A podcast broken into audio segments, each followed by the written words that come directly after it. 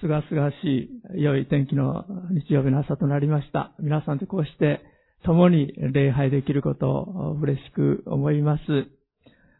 先週は妻と私、沖縄の方の白い家フェローシップチャーチの方にお招きいただいて奉仕してまいりましたけれども、本当に熱心な兄弟姉妹たちがですね、集っておられました。日曜日朝2回の礼拝がありましたけれども、どうでしょう、300人は入る街道でしょうか？第一礼拝も第二礼拝も結構いっぱいでですね、あの、本当に活発な教会でしたけれども、えー、先生にお聞きしてると、沖縄、あの、いろいろ傷ついた方々も多くてですね、結婚で失敗して、あと母子家庭になっている方々とか、大勢おられて、そういう家庭の子供さんたちとか、よく世話をなさったりして、最近ではチャーチスクールも始められてですね、また、介護の働きをする場所もということで、新しい建物を建てられたんですけども、教会の隣にですね、チャーチスクールとまた、あの、デイケアとかできるところを整えた3階建ての立派な建物が建っていましたけども、剣道式にお招きいただいてたんですが、行けなかったものですから、あぜひまた見させてくださいと言ったら、あ来てくださいということだったので、台風のない時期にお伺いしますって言って、10月にお伺いしました。本当に、え歓迎してくださいましたけれども、伊藤よし子先生という方が主任牧師なんですけども、あ本当にいつか皆さんと一緒にね、行けたらいいなと思うような素敵な教会でした。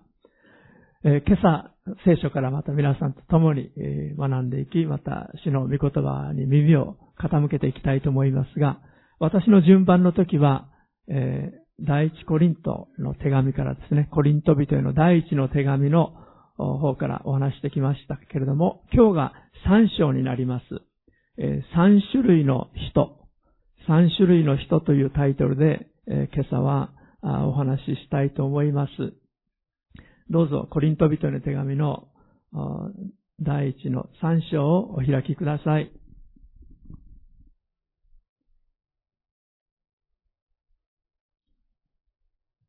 3章の1節から3節までをお読みします。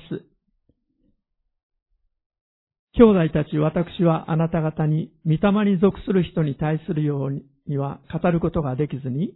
肉に属する人、キリストにある幼子に対するように語りました。私はあなた方には父を飲ませ、硬い食物を与えませんでした。あなた方にはまだ無理だったからです。実は今でもまだ無理なのです。あなた方はまだ肉の人だからです。あなた方の間には妬みや争いがあるのですから、あなた方は肉の人であり、ただの人として歩んでいることにならないでしょうか。アメン。今日はこの箇所から3種類の人というタイトルでお話しします。一言お祈りします。愛する天皇お父様、このすがすがしい、素晴らしい良い秋の天候を与えてくださり、感謝します。今日兄弟姉妹と共にあなたの前に出て、あなたを礼拝し、あなたを賛美し、またあなたのお言葉に耳を傾けることができることを感謝します。どうぞ御言葉を通し、ご精霊のお働きを通して、お一人お一人を励まし、強めてください。お一人お一人に語ってくださり、上よりの良き導きと知恵と主をあなたの愛を表してくださいますように、お願いいたします。また、体に傷んだところがある方々があるならば、どうぞこの礼拝の中においても、あなたが触れてくださり、癒してくださるようにお願いいたします。これからの時委ねて、イエス・キリストのお名前によってお祈りします。アーメン。ね私たち人間はですね、いろんな形で、え、分類されることはできますけれども、え、聖書関係のですね、え宗教家についても、ケチな宗教家、プロテスタントの代表、カトリックの代表、そしてユダヤ教徒の代表、3人が集まりました。え、この3人がそれぞれでですね、どれだけ自分がケチか自慢し合ったわけですけども、まず、プロテスタントのある兄弟は言いました。私はね、献金をするときは、どういうふうにして決めるかというと、丸を書いて、えー、空にお金を投げて、その丸の中に入ったお金を神様に捧げるようにしています。それとカトリックの兄弟が言いました。僕はね、丸を書いてね、お金を空に投げて、その丸の外に、えー、落ちたのを捧げるようにしています。そしたらユダヤ教徒の人が言いました。私はね、空にお金を投げてね、下に、あの、上に上がったものは神様のもの。下に落ちてきたものは私のもの。そうして、えー、捧げていますと。そのように答えたそうであります。まあ、これはユダヤのジョークから来てるんではないかと思いますけれども、はい、そういう3種類のケチな人たちのお話でありましたけれども、人類はいろんな形で、えー、区分がなされています。皮膚の色であるとか、髪の毛の色であるとか、また言語によっても分けられたりします。まあ、身体的特徴で言うとですね、えー、コーカサイドというんですが、ヨーロッパの人種の人たち、それからモンゴロイドと言いますが、あの、モンゴリア人種、モンゴル人種、つまり黄色人種の人たちですね。それから、ネグロ人種、まあ、あの、皮膚の色が黒い人たち。そして、オーストラリア人種、まあ、これは、これは黒褐色の人種の人たちというふうに、4種類に大抵分けられています。言語においては、インド、ヨーロッパ語族、そしてセム、ハム語族、そしてアルタイ語族、まあ、ウラル、アルタイ語族とも言われますけれども、まあ、日本語などはこれに属していると言われています。それからイン、えー、シナ、チベット語族などに、えー、分かれることができます。えー、聖書においては、神様の目から見たときに3種類の人たちがあります。それを使徒パウロは次のように語っています。まず一節のところ。兄弟たち、私はあなた方に、御霊に属する人に対するようには語ることができずに、肉に属する人、キリストにある幼子に対するように語りました。三節で、あなた方はまだ肉の人だからです。あなた方の間には妬みや争いがあるのですから、あなた方は肉の人であり、ただの人として歩んでいることにならないでしょうか。まず第一の種類は三節に出てくるただの人。つまり生まれつきの人たち。まだイエス・キリストを信じていない。まだ誠の神様を知らない。そういう人たちのことを聖書はただの人と呼んでいます。まあ、ただの人というのはですね、えー、ギリシャ語ではサルキコイ、サルキコイというふうに言いますが、これについて、コリント人の手紙のすぐ後ろの方に、エペソ人への手紙の2章というところがありますので、開いてください。エペソの2章、1節から3節までに、このただの人というのがどういう人であるかということが書かれています。エペソ2章、1節から3節です。どうぞお聞きください。さてあなた方は自分の背きと罪の中に死んでいたものであり、かつてはそれらの罪の中にあって、この世の流れに従い、空中の権威を持つ支配者、すなわち不従順の子らの中に、今も働いている霊に従って歩んでいました。私たちも皆不従順の子らの中にあって、かつては自分の肉の欲のままに生き、肉と心の望むことを行い、他の人たちと同じように、生まれながら見怒りを受けるべき子らでした。つまり、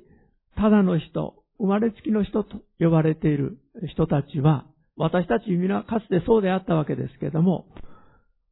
自分では良しと思って考え、行動し、生きてるんですが、いつの間にか自己中心的に生きている。誠の神様を知らないわけですから、イエス・キリストにつながっていないわけですから、私たちは自分の願い、自分の欲求を第一にして生きていたというわけです。で、その背後にはサタン、悪魔と呼ばれる者がいて、空中の権威を持っているものであると言われていますが、その霊に動かされて、知らず知らずに私たちは、この世の中の価値観で生きてきたというわけです。この世のものっていうのは、肉欲、目の欲、そして暮らし向きの自慢、そういったものであると、ヨハネが第一ヨハネの2章で教えています。肉欲、そして目の欲、暮らし向きの自慢、つまり、えー、肉欲、そして、えー、まあ、むさぼりですね。えー、そして、あの、プライド、高慢、傲慢と言ってもいいでしょうか。そういうものに動かされて、私たちが生きていたというんです。聖書は、そのことをですね、パウロはサルキコイという言葉を使ってますが、ただの人、つまり生まれつきの人であると言っています。もう一度、第一コリントの3章に戻りますと、もう2種類の人たちについて語られています。次の種類の人は、肉に属する人、キリストにある幼子として、第一コリント3章1節で語られています。この肉に属する人に対する言葉は、サルキノイ。さっきはサルキコイでしたけど、ちょっと似てますね。サルキノイと、ギリシャ語で言いますが、キリストにある幼子、肉に属する人というわけです。で、肉というのは私たちの自我、私たちの生まれつきの内側にある霊と魂の内にあるこう私たちの特質でありますけども、パウロはこれを罪と呼ぶのではなくて、肉と呼んでいます。イエス様を信じた者のうちに、確かに前と同じように罪の性質は残っています。私たちの第一の先祖のアダムから受け継いだ堕落した性質というのは残っているんですが、それをパウロは肉という呼び方をしています。この肉というのは、自己中心性を持っており、神様の命から離れた自我生命、自分の命なんですね。私たちは気をつけないと、イエス様を信じて、イエス様の御霊が心の中心に深いところに、霊の中に宿ってくださって、それに導かれて生きることができるようにされたんですけども、気をつけないと、毎日の生活の中でこの方を第一にしないならば、私たちは肉の人に変わってしまうということです。つまり、イエス様を横に置いてしまって、元の自分が出てしまって、ただの人のように歩んでしまうというわけであります。この肉の人について、ガラテア人への手紙の5章というところで置かれ、語られています。使徒パウロの教えです。さっきのエペソビトへの手紙の一つ前に、ガラテア人への手紙というのがあります。どうぞ、5章の16節をお開きください。ガラテア人への手紙の5章の16節です。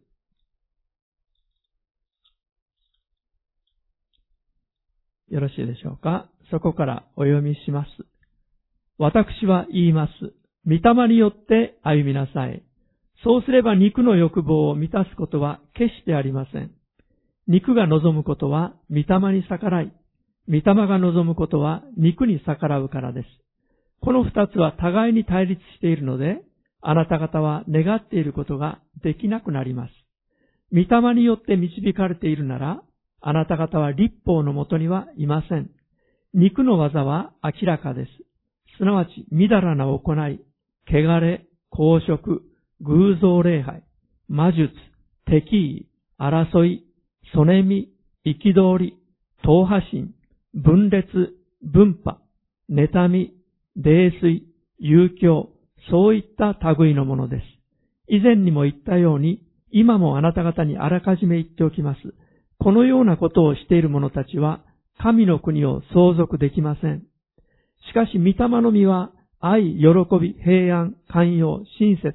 善意、誠実、乳は自制です。このようなものに反対する立法はありません。キリストイエスにつく者は、自分の肉を情欲や欲望とともに十字架につけたのです。私たちは御霊によって生きているのなら、御霊によって進もうではありませんか。うぬぼれて互いに挑み合ったり、妬み合ったりしないようにしましょう。アメン。ここに肉の人、御霊の人の区別が明確にパウロ先生によってなされています。もし私たちがイエス様を信じて、イエス様の御霊を心にお迎えして、神の宮とされて、主が心の内に住んでいらっしゃるのに、もしこの方を私たちの主人として、第一として歩まないならば、肉が私たちの心と思いを支配してしまうと、パウロは教えているんです。その結果、いろんな問題が私たちの中に起こっていく。特に人間関係の中に起こってきます。実はそれが、このコリントの教会において問題となっていたことでした。実はコリントだけじゃなくて、ガラテアの教会、エペソの教会、ピリピ、コロサイ、どの教会においてもこれが問題でありました。私たちクリスチャンにとって共通した問題は何かというと、この肉の問題であります。この肉に対して私たちがどう対処するかによって、クリスチャンとして成長できるかできないかが決まってきます。もう一度、第一コリントの3章に戻りましょう。今朝あちこち開いていただいてて申し訳ありませんが、この肉に属しているものの特徴についてですが、4節から7節までお読みします。ある人は私はパウロにつくと言い、別の人は私はアポロにと言っているのであれば、あなた方はただの人ではありませんかアポロとは何なのでしょうパウロとは何なのでしょうあなた方が信じるために用いられた奉仕者であって、主がそれぞれに与えられた通りのことをしたのです。私が植えてアポロが水を注ぎました。しかし、しかし成長させたのは神です。ですから大切なのは植えるものでも水を注ぐものでもなく成長させてくださる神です。アメン。もうすでに学びましたように、このコリントの問題の一つの問題は人を誇るという問題でした。ああ、私はパウロ先生が大好きだ。私はパウロ先生のことをよく知っている。あこんなことを私に言ってくれた。こんなことしてくれた。でもある人たちは言いました。いや、アポロ先生の方がいい。アポロ先生は学者だ。パウロ先生よりももっと博識がある。あの先生はすごい知識がある。あの先生の教えの方が大好きだ。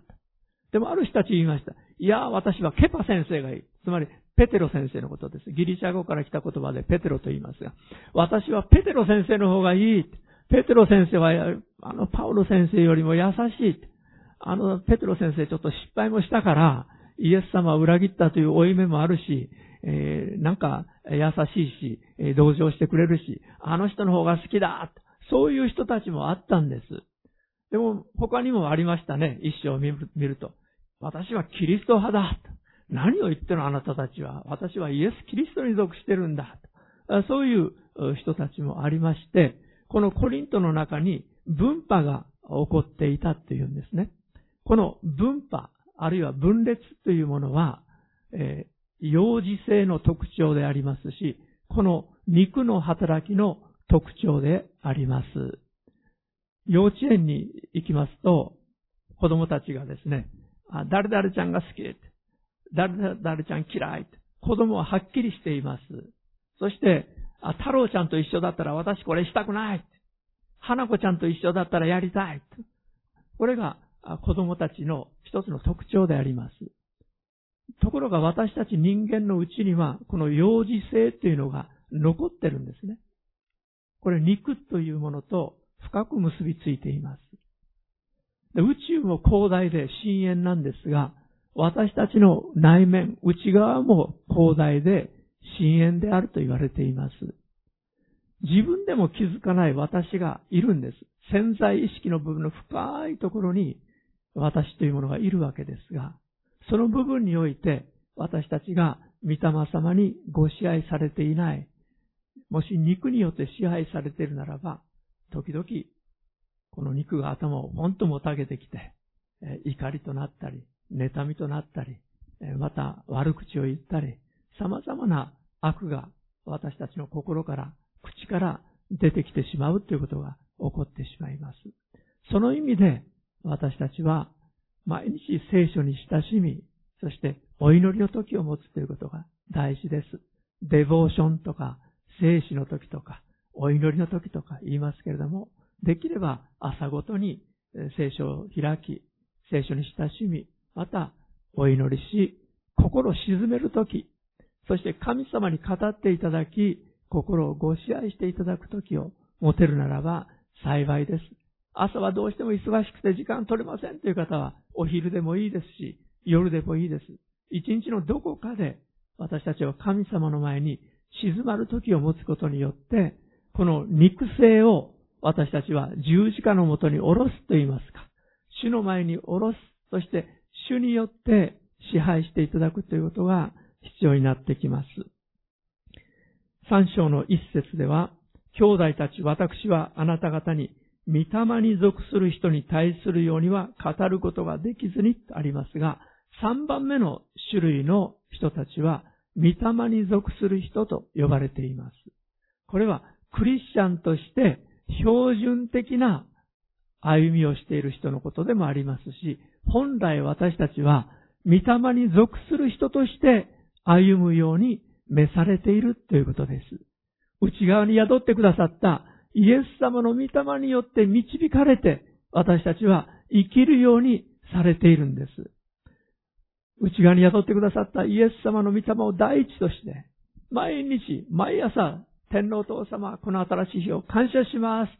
イエス様、今日も生かしてくださって感謝します。愛してくださって、私の罪を許してくださって感謝します。御霊様、私のうちに宿ってくださって感謝します。今日も導いてください。今日も助けてください。私たちは祈ることができます。そして、御霊に導かれるということが可能になるわけです。そこには、ガラテヤ書の5章にありましたように、喜び、平安、力、賛美。まあ、ちゃんと言うならば、喜び、平安、寛容、愛、喜び、平安、寛容、親切、善意、誠実、乳和、自制といった9つの御霊の実がありますが、御霊の人の特徴は、この御霊の実が現れている。その雰囲気に現れているということであります。私たちクリスチャンにとって、えー、一番の問題は、この肉がどのように取り扱われるかということなんですね。私たちの肉が第一になってしまうならば、クリスチャンといえども人を祝福することができなくなります。御霊の人の特徴は、喜ぶ人と共に喜ぶことができる。悲しんでいる人たちと一緒に悲しむことができる。それが、御霊の人の特徴であります。ところが、肉の人の特徴は、競争心、そねみ、妬みといったものであります。気をつけないと私たちの口から悪い言葉、陰口や悪口も出てきます。人を呪わば穴二つと言いますけども、人をですね、もうあの人なんか死んでしまえばいい。そう思って墓の穴を一つ掘ってると、実は自分の穴ももう一つ掘ってるんだ。あんな人死んでしまえ、なんて言ってですね、もう誰かを墓に入れ込んでしまおうかのように話したり行動しているならば、実は自分の墓の穴も掘ってるんだということであります。自分に戻ってくるということです。もし私たちが親切な言葉を語るならば、親切な言葉が返ってきます。私たちが親切を施しているならば、親切が返ってきます。愛の言葉を語っているならば、愛が返ってきます。人は蒔いた種を刈り取らなければならないということです。人を呪わば穴二つと言われていますけども、私たちも気をつけなければなりません。私たちの内側にある幼児性、それは肉と結びついたものです。競争心や妬み、そねみという形で現れてしまいます。御霊に属する人として私たちが歩むためにどうしたらいいか。まず、御霊に属する人になることのできる第一条件は、もちろん、生まれつきの自分が罪人であり、また、これまで犯してきた罪が神様によって許されなければならない。そしてその許しのために、今から約2000年前に、イエス・キリストがこの地上に来てくださった。イエス様が十字架で私の罪を許すために身代わりに死んでくださった。この十字架につけられたイエス・キリストを私たちが信じることであります。そして、この方の前に悔い改め、イエス様を信じ、そのことによってイエス様の御霊が心に宿ってくださいます。それによって御霊に属する人として歩むことが可能になります。今朝、ここにいらっしゃる皆さんが、もうすでにイエス様を信じておられるならば、御霊に属する人の第一条件が満たされているということです。そのように見えないかもしれないけれども、内側にイエス様の御霊が宿ってくださってるんです。でも、じゃあどのようにしたらこの御霊に導かれ、御霊に属する人として歩むことができるかということでありますけれども、そのためには私たちの殻が破られなければなりません。外なる人が砕かれなければなりません。パウロの手紙を読んでいきますと、内なる人、外なる人という言葉が出てきます。内なる人というのは、イエス・キリストにあって新しくされた私の霊のことです。イエス様と結びついた私の霊が内なる人です。パウロは、あの第二コリント4章のところで、内なる人は日々新たにされています。ですから私たちは勇気を失いません。外なる人は衰え、日々衰えても、内なる人は日々新たにされています。私たち年を取ればだんだん体は弱ってきます。外なる人は弱ってきます。しかし、内なる人はいつまで経っても新たにされることができる。イエス様の御霊にあって私たちは、霊において若々しくあることができるということであります。この外なる人が砕かれて、内なる人が生かされなければならない。内なる人が出てこなければならない。この外なる人というとき、実はこの体だけのことをパウロは言っていません。外なる人というのは体だけでなく、私たちの魂でもあります。私たちの魂というのは感情のあるところです。意志のあるところです。知性のあるところです。実は皆さんや私の本質は私たちの魂にあると言っても過言ではありません。この外側はですね、年とともに変わっていきます。また、火傷したりしたら変わるでしょう。怪我をしても変わっていきます。でも、内なるものは私に変わりはありません。この魂の部分で私たちは外なる人、あるいは内側にあるイエス様の御霊とみ、まあ、この結びついた私たちとして、えー、内なる人、外なる人と区別されることができるんです。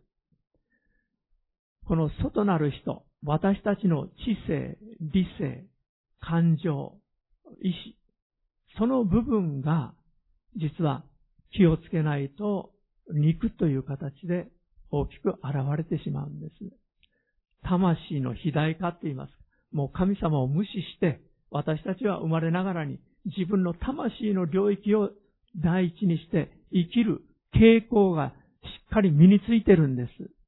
クリスチャンになった後でもそれが身についていて、目で見たり耳で聞いたり、いろいろ読んだ、読んで学んだり、人から教えてもらったり、そういった価値観を第一にして、私たちは生きていくところがあるわけです。しかし、内なる人は、神様の言葉から教えられます。御霊によって教えられ、取り扱われます。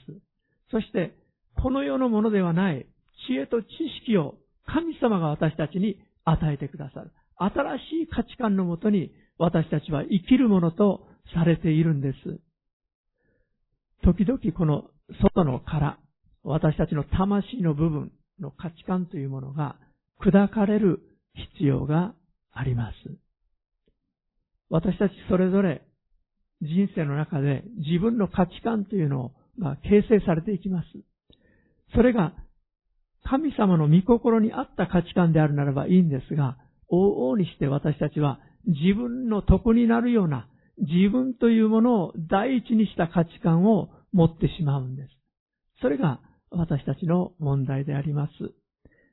今日はたくさんのところ開いていただいてますが、ヨハネの12章を開いてみてください。ヨハネによる福音書の12章です。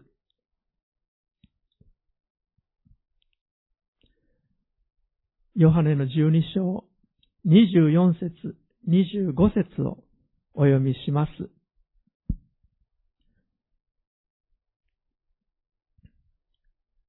誠に誠にあなた方に言います。一粒の麦は地に落ちて死ななければ一粒のままです。しかし死ぬなら豊かな実を結びます。自分の命を愛する者はそれを失い、この世で自分の命を憎む者はそれを保って永遠の命に至ります。アメン。麦の粒を、もう皆さんよくご覧になったことあると思います。米、米のもみ殻のついた粒でもいいです。これが芽を出し、実を結ぶようになるためには、外の殻が取れなきゃなりません。割れなきゃなりません。地面に植えられて、そして芽が出てくるわけです。殻が破られることによって、中にある命が出てくるわけです。私たちも一緒だと教えてるんです。一粒の麦が、もし地に落ちて死ななければ、一粒のままです。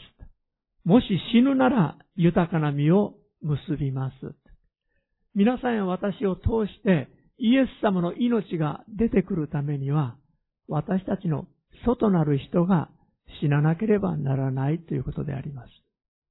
もうすでに原理的には今から約2000年前にイエス様と一緒に古き人である、古き私は死んだんです。外なる人はもう処罰されて十字架にかけられて死んだんです。私たちはキリストを信じたとき、新しい人とされて、新しい人としての歩みをするように召されたわけです。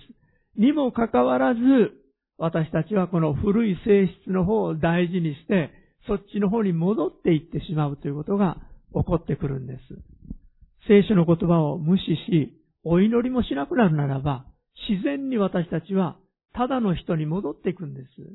肉の人になってしまうんです。せっかくイエス様の御霊が宿っていながら、この方を圧迫して脇に追いやる。家で例えるならば屋根裏に追いやってしまって、えー、もう私の好きなようにさせてください。という生活になってしまうということです。このイエス様のお言葉、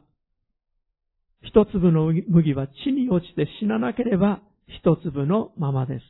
しかし死ぬなら豊かな実を結びますとあります。この一粒の麦が死ぬということは、まさにその命を神様に捧げる、委ねるということであり、また人に自分自身を委ねる、あるいは人と合わせることができるようになるということでもあります。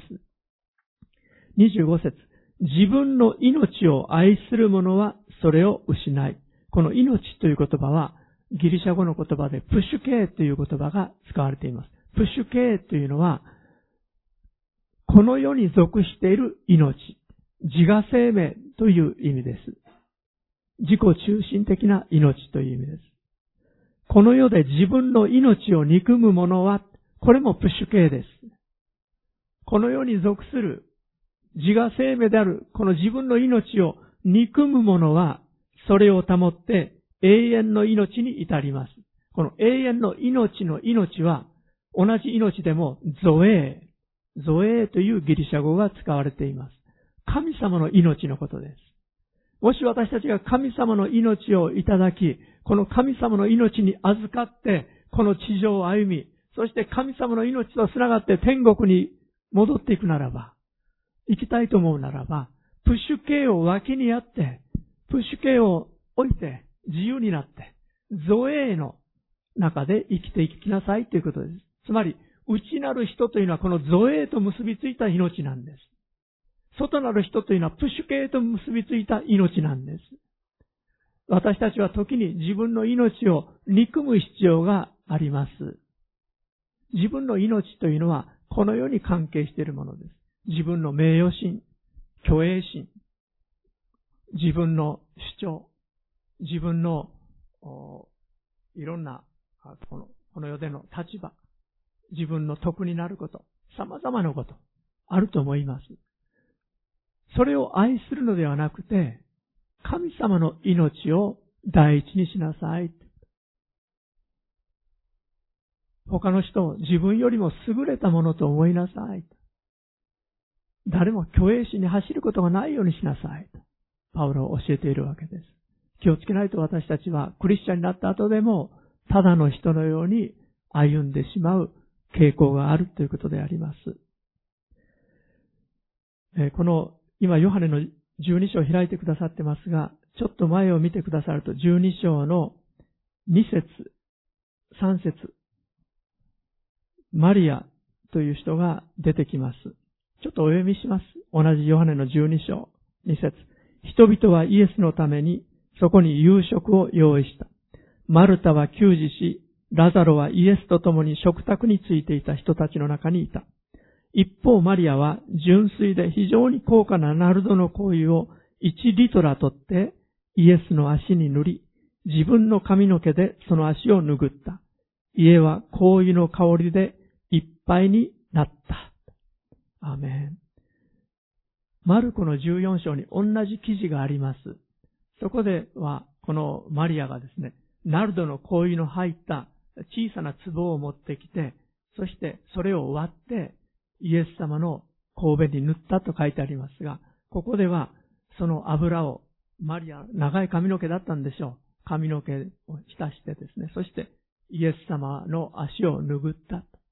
そのように言われています。ところがナルドの香油というのは高かったんです。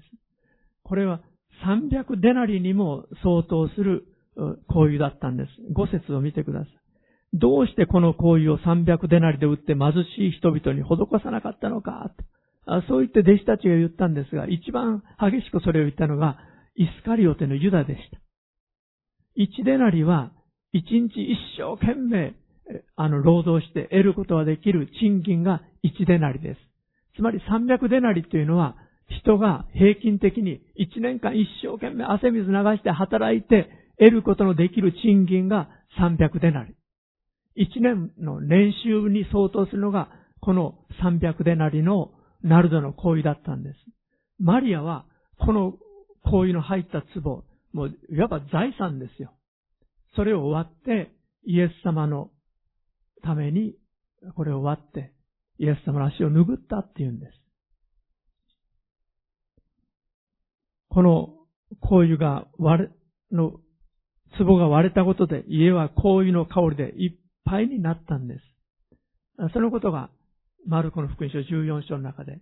強調されています。壺をマリアは割ったっていうのです。この壺というのは外なる人を象徴しています。内側のナルドの香油は内なる人を象徴していると言っても過言ではありません。マリアが壺を割った時に、麗しい香油の香りがいっぱいに放たれたんです。家中に。それはそうですよ。皆さんも女性の方香水持ってらっしゃるかもしれませんが、この香水はですね、1リットラってありますから、下を見ると約328グラムって書いてあります。328グラムの香水を家で撒き散らす方はないと思います。いつまで経ったらこの匂いが消えるんだというぐらいですね、もう染みついてしまうんじゃないかと思います。で、またこれが高価だったから、イスカリオテのユダはなんてもう無駄なことするんだって言って怒ったわけです。でもそれは、あの、貧しい人に施したいと思ってたからではなくて、彼は時々、この、十二使徒の中で会計係でしたから、それを猫ばばして自分のものにしていたので、えー、それで、えー、彼は、そう言ったんだ。そう言って6節に書いてあります。彼がこう言ったのは、貧しい人々のことを心にかけていたからではなく、彼が盗人で金入れを預かりながら、そこに入っているものを盗んでいたからであった。イエスは言われた。そのままさしておきなさい。マリアは私の葬りの日のために、それを取っておいたのです。貧しい人々はいつもあなた方と一緒にいますが、私はいつも一緒にいるわけではありません。マリアはイエス様のお言葉によく耳を傾ける人でした。そしてイエス様が自分たちのところから去っていかれる日が近づいているっていうのを心に感じていたんでしょう。はっきり具体的にどういうふうにっていうのはわからなかったと思いますが、なんとなくイエス様が語ってこられたことを聞いてていて、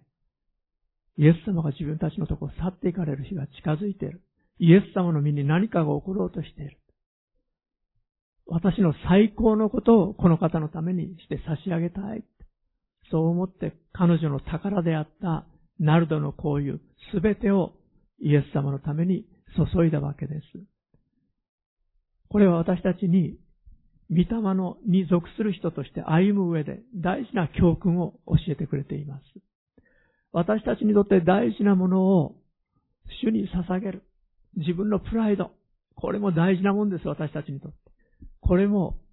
砕かれなければならない。私たちの大事なもの。時にお金かもしれない。いろんな、時によっていろんなものがあると思います。自己主張かもしれない。それを私たちは委ねる、捧げる。そこに私たちの内側から神様の命が溢れるようになる。流れるようになるという原則があります。砕かれる時期というのは人によって違います。ペテロの人生を見ると何回も失敗しながら徐々に彼は砕かれていっています。パウロ先生見るとダマスコ途上でですね、イエス様がパウロにご自身を表されて、劇的に改心し、劇的に変えられていってるんですね。もうパウロは、もう本当に突然に変えられたタイプと言ってもいいかもしれません。人によって主に触れられ、砕かれる、その過程は違うと思います。時期も異なります。ただ私たちが砕かれ、神様の命に預かって生きるためには、私は御霊に導かれて生きたい。御霊に属する人として生きたい。神様の命に溢れて生きたい。その願いを心に明確にしなければなりません。そして神様に背を向けないで、神様に近づいていくものでなければなりません。そしてもう一つ、自己愛を私たちは脇に置いて、本当に主イエス様、あなたが第一です。私は神の国とその義とまず第一に求めていきます。そのことを告白し、祈って主の前に出ていく必要があります。砕かれた結果については、本人以上に周りの人たちが気づくようになります。あの人変わったね。柔和になったね。なんか近づきやすくなったね。前はちょっと怖くて近づきにくかったけども、近づくとなんか言われそうで嫌だったけども、なんか近づきやすくなったね。そういう近づきやすさっていうもの、また霊的な敏感さ、また一緒に何かをやっていくことができる、集団生活ができる、そういうものがその人から流れてくるようになります。そして、心が柔らかで容易に神の御手によって形作られることが可能になってくる。そういう柔和さ、柔和の性質が砕かれた後に与えられるということであります。砕かれる方法についてもう一度まとめますと、第一に御言葉によります。私たちが砕かれるためには、御言葉に親しむ必要があります。ヘブル書4章12節神の言葉は生きていて、力があり、諸刃の剣よりも鋭く、魂と霊、関節と骨髄を分けるまでに差し貫き、心の思いや計りごとを見分けることができます。エレミア書23章29節私の言葉は火のようではないか。主の言葉、岩を砕く金槌のようではないか。私たちの岩のようなこの硬い部分を神様の言葉が砕いてくださるというんです。そして第2番目に、御言葉と共に働かれるのが御霊であります。この御霊が一緒に働いてくださいます。賛美をしているとき、賛美を聞いているとき、メッセージを聞いているとき、御霊が働いてくださり、私たちに語ってくださり、取り扱ってくださるんです。第3番目に、神様の愛に触れるときであります。いろんな形で私たちは神様の愛に触れるという経験もあります。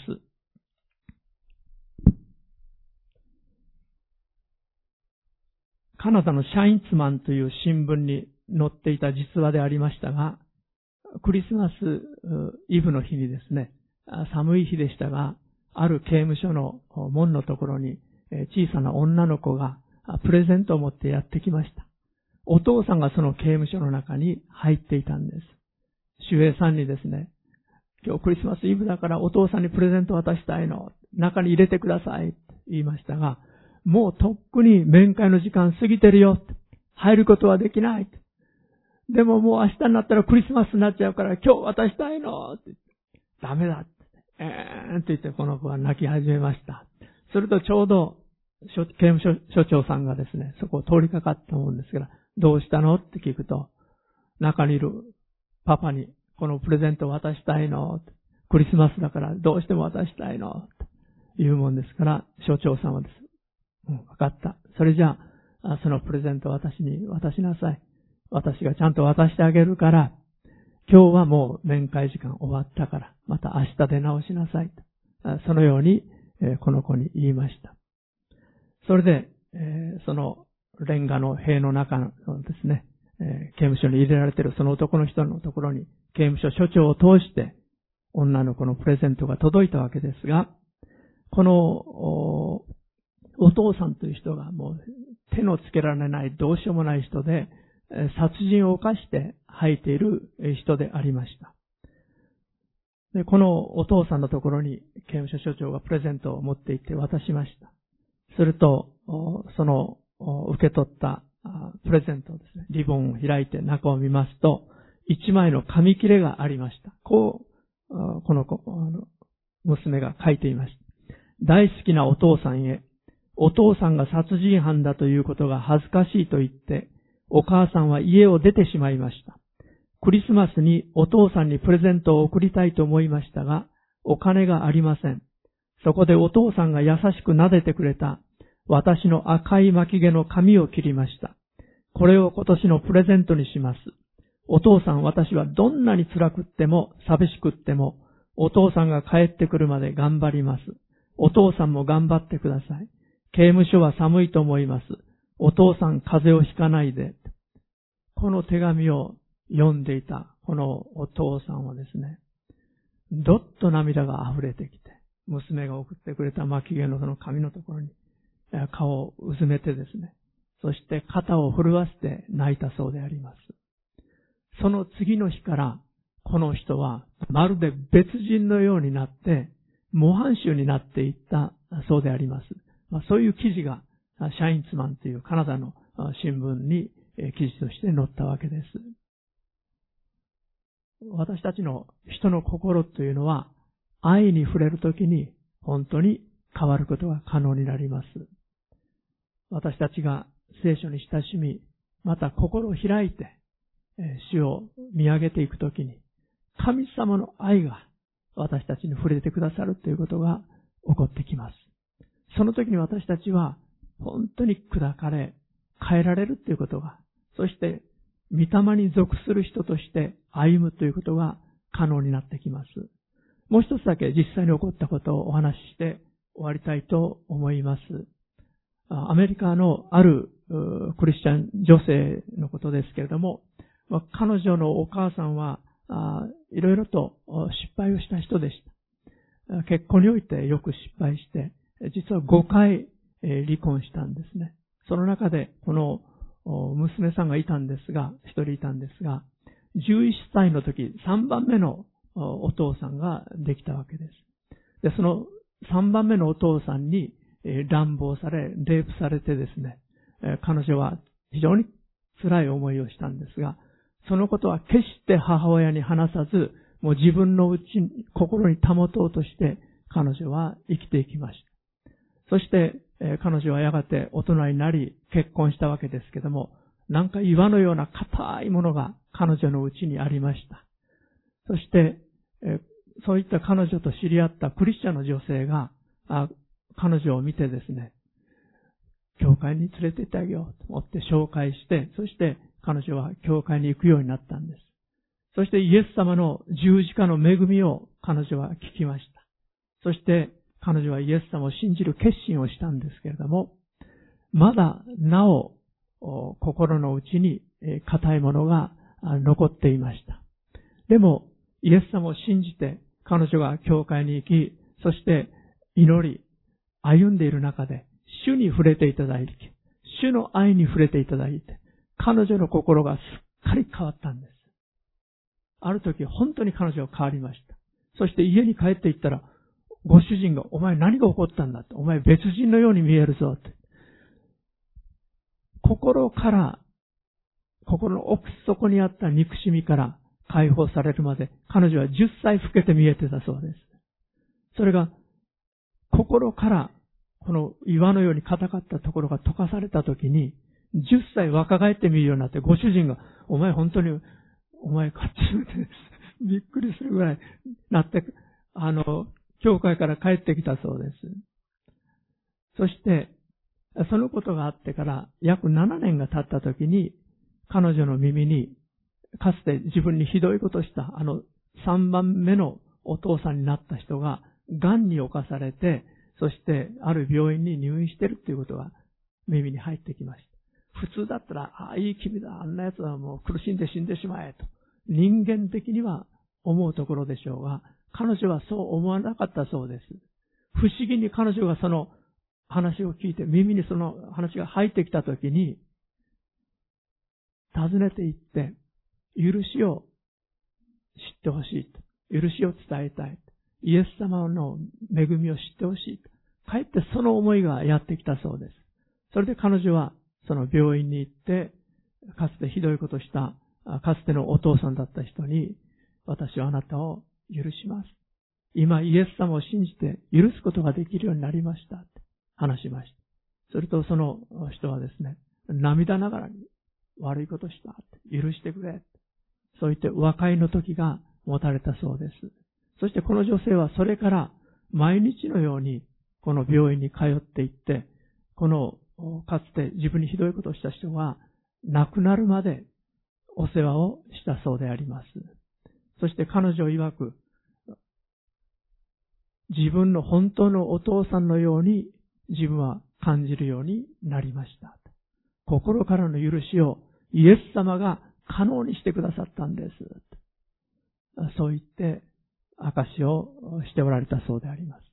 この女性はあるアメリカの教会においてカウンセラーとして非常に今用いられる女性となっておられます。私たちの人生の中にも様々なことが起こってきますし、いろんな傷を私たちは人生の中で受けます。でも、その傷の家に外なる人が固くガードをしてですね、そして私たちは自分を守ろうと。そういう意識が働きがちですけども、主が砕いてくださらない限り、私たちの内にあるイエス様の命は流れていかないということであります。お祈りしましょう。愛する天皇父様、私たちは、御霊に属する人として、イエス様の御霊に導かれて生きるように召されたものであります。もし私たちがそれを選ばないならば、サタンが勝利をしてしまいます。どうぞ助けてください。私たちはあなたの永遠の命の恵みを知ったものであります。どうぞあなたの命に満たされて、造営なるあなたの命につながって、あなたの命に溢れていただいて、本当に私たち自身が、ああ、自分はイエス様によってこんなにも変えられた。イエス様が今生きて働いてくださっている。その恵みを実感しながら生きることができるように、どうぞ助けてください。神の国のリアリティの中を生きることができますように。どうぞ私たちの関連的なキリスト教、言葉だけのキリスト教ではなくて、本当にあなたの御霊に満たされて、あなたご自身を実感して歩むことができるように助けてください。そのためにこそあなたが十字架で死んでくださいました。イエス様あなたの十字架の死は、私たちが本当に砕かれて、神の命に満たされて、あなたの命にあって生きるためでした。どうぞ助けてください。今週の歩みにおいて、また今直面している人間関係の問題や、また様々な問題において、どうぞ私たちを助けてください。すべてにおいて栄光があなたにありますように、私たちの人生を通して、あなたの栄光を表してください。